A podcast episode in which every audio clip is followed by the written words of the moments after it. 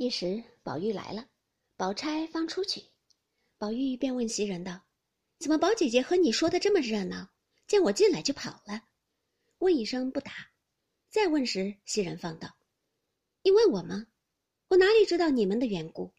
宝玉听了这话，见他脸上气色非往日可比，便笑道：“你怎么动了真气？”袭人冷笑道：“我哪里敢动气？只是从今以后别进这屋子了。横竖有人服侍你，别再来指使我，我仍旧还服侍老太太去。”一面说，一面便在炕上合眼儿倒下。宝玉见了这般境况，十分害意，禁不住赶来劝慰。那袭人只管合了眼儿不理。宝玉无了主意，因见麝月进来，便问道：“你姐姐怎么了？”麝月道：“我知道吗？问你自己一遍明白了。”宝玉听说，呆了一回，自觉无趣，便起身叹道：“不理我吧，我也睡去。”说着，便起身下炕，到自己床上歪下。袭人听他半日无动静，微微的打鼾，料他睡着，便起身拿一领斗篷来。替他刚压上，忽听“呼”的一声，宝玉便掀过去，也仍和睦装睡。袭人明知其意，便点头冷笑道：“你也不用生气，从此后我只当哑子，再不说你一声，如何？”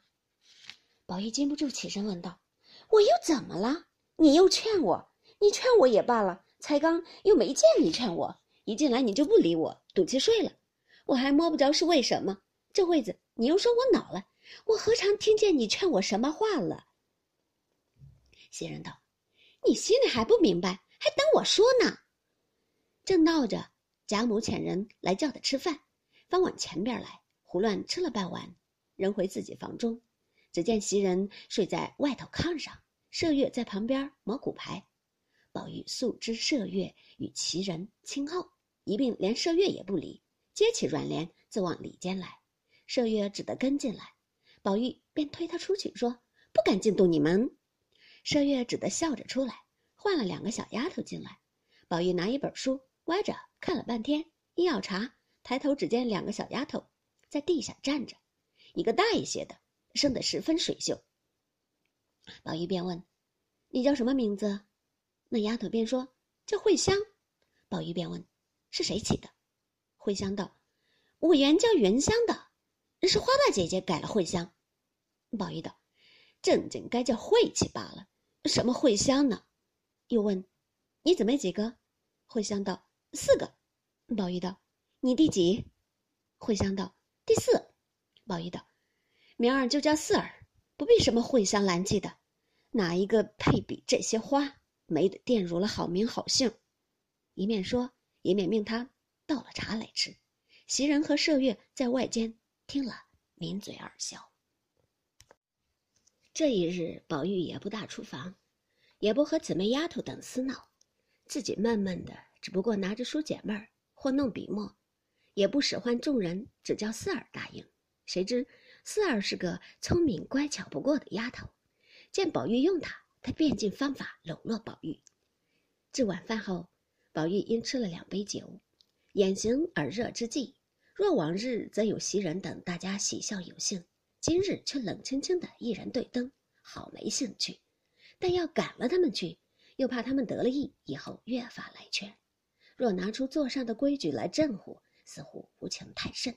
说不得恒心，只当他们死了；横竖自然也要过的，便全当他们死了，毫无牵挂，反能怡然自悦。一命四儿点灯烹茶，自己看了一回《南华经》。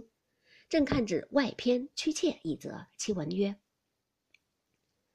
故绝圣弃智，大道乃止；智欲毁诸，小道不起。焚符破玺而民朴鄙，剖斗折衡而民不争，单残天下之圣法而民实可欲论议。浊乱六律，烁绝于色，色古旷之耳，而天下使人含其聪矣。面文章，散五彩。”教离珠之木，而天下使人含其名矣；毁绝钩绳而弃规矩，立弓锤之旨，而天下使人有其巧矣。看至此，意趣洋洋，趁着酒兴，不禁提笔续曰：“焚花散射而归阁使人含其劝矣，将宝钗之仙姿，挥黛玉之灵巧，丧减情意而归阁之美恶，始相类矣。彼含其劝，则无身伤之余矣；呛其仙姿，无恋爱之心矣；挥其灵巧，无才思之情矣。彼钗、玉、花、射者，皆张其罗而学其碎，所以迷眩缠陷天下者也。须必。置笔就寝，头刚着枕，便酣然睡去，一夜竟不知所知，直至天明方醒。翻身看时，只见袭人合衣睡在衾上。宝玉将昨日的事已付于肚外，便推他说道：“起来好生睡，看冻着了，